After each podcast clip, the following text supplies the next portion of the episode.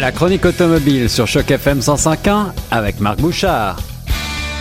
De retour sur les ondes de Choc FM 105.1, ici Guillaume Laurin et je rejoins notre chroniqueur automobile Marc Bouchard pour évoquer ensemble le nouveau sous-compact de chez Ford, l'EcoSport, un petit euh, véhicule bien sympathique, un petit VUS que Marc a la chance d'aller essayer à Terre-Neuve. Bonjour Marc. Bonjour Guillaume. Alors, euh, parle-nous de ce nouveau petit véhicule de chez Ford. Je le disais euh, en préambule, Ford nous a habitués à des grands modèles, des grands VUS, des grands 4x4, euh, mais il s'intéresse maintenant à ce segment qui est, je crois, extrêmement demandé ici au Canada. Oui, effectivement, c'est un segment qui est en pleine croissance. Il doit avoir à peu près une douzaine de modèles là, qui sont dans ce créneau-là, que l'on pense au Mazda CX-3, l'Honda HRV, euh, Nissan Qashqai, bref, on peut continuer comme ça longtemps. Et on, rappelle que chez Ford, à partir de 2020, on nous a dit qu'il n'y aurait plus de berline. Et oui, tu, nous as dit ça déjà euh, la semaine dernière et je dois dire que euh, je suis très surpris parce que bon, on est habitué à toute une lignée et moi qui aime les voitures anciennes, je suis un petit peu attristé par cette nouvelle, mais ça veut dire qu'on va développer des sous-segments de segments dans les VUS oui, ben effectivement, il va falloir occuper à tout le moins tous les créneaux. Et actuellement, on était absent de celui-là. Donc, ce qu'on a fait, c'est qu'on a bâti un VUS sur la plateforme de la Ford Fiesta. C'est ça. Il est la plus petite de la famille. Euh, on dit qu'il est nouveau. C'est vrai qu'il est nouveau chez nous. Il est ici depuis quelques semaines à peine. C'est moins vrai dans les autres pays, puisque depuis 2012 qu'on le voit notamment sur les routes européennes, et dans d'autres pays, la preuve en fait, c'est que l'édition qui s'en vient chez nous est assemblée en Inde. Assemblée en Inde, ce qui euh, laisse augurer d'un prix d'appel assez intéressant, peut-être. Euh, est-ce que c'est le cas, Marc?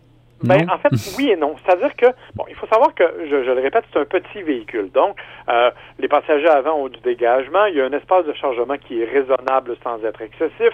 Les banquettes s'abaissent pour faire un plancher plat à l'arrière, ça, ça va.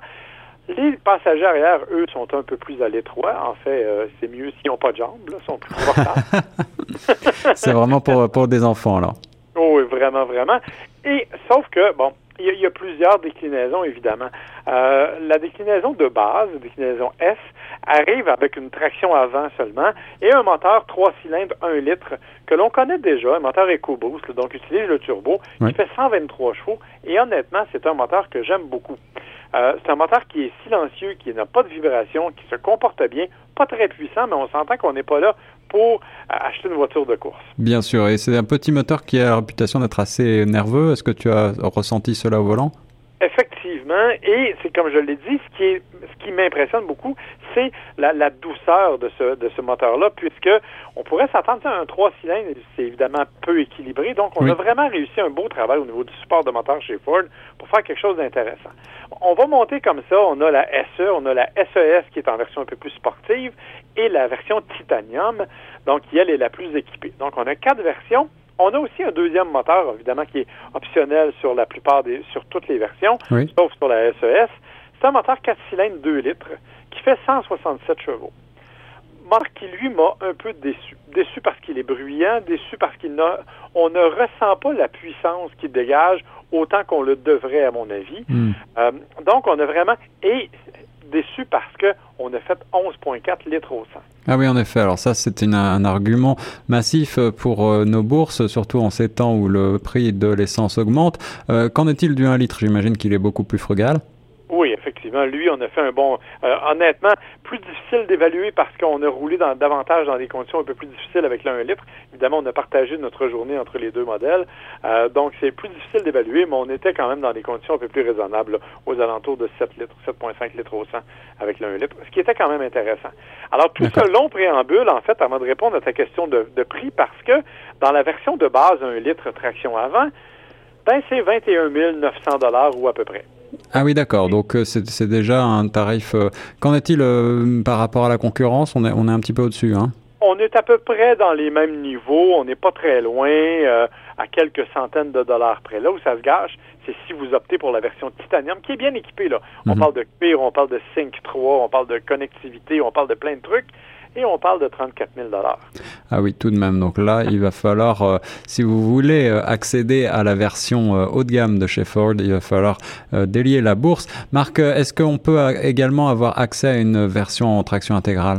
Oui, et la version traction intégrale n'est disponible qu'avec le 2 litres. Donc, euh, vous n'avez pas le choix. Vous devez prendre la version, la version 2 litres. Euh, comme je l'ai dit, la version SES e n'est disponible aussi qu'avec le moteur 2 litres et la traction intégrale. Ça, ça, fait donc un, je dirais un groupe d'options qui est un peu plus dispendieux. Euh, par contre, il faut quand même préciser que peu importe la taille du véhicule, avec le moteur 2 litres, on est quand même, quand même capable de remorquer jusqu'à 2000 livres. Euh, ce qui est amplement suffisant normalement pour les gens qui s'achètent un véhicule de cette taille-là. Évidemment, on s'entend pour dire que c'est pas une utilité à sport pour aller explorer l'Himalaya.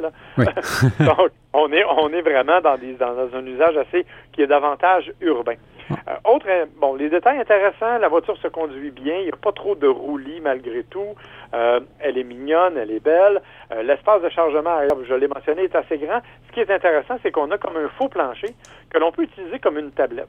Alors, ça permet de diviser en deux, en hauteur, l'espace de chargement. Donc, vous mettez, par exemple, des sacs d'épicerie en bas, vous mettez la tablette, vous êtes capable de multiplier les sacs d'épicerie par-dessus et il n'y a pas de problème. Ça peut être intéressant. Et puis, euh, pour euh, les citadins, eh bien, c'est une petite voiture. Elle fait 4 euh, mètres à peu près de long, c'est ça? À, peu près, exactement. Elle est en fait la même taille ou presque que la, la Fiesta, bien sûr. elle varie en hauteur. Là où il y a un problème, c'est que Ford nous a ramené le haillon à ouverture latérale. Ah.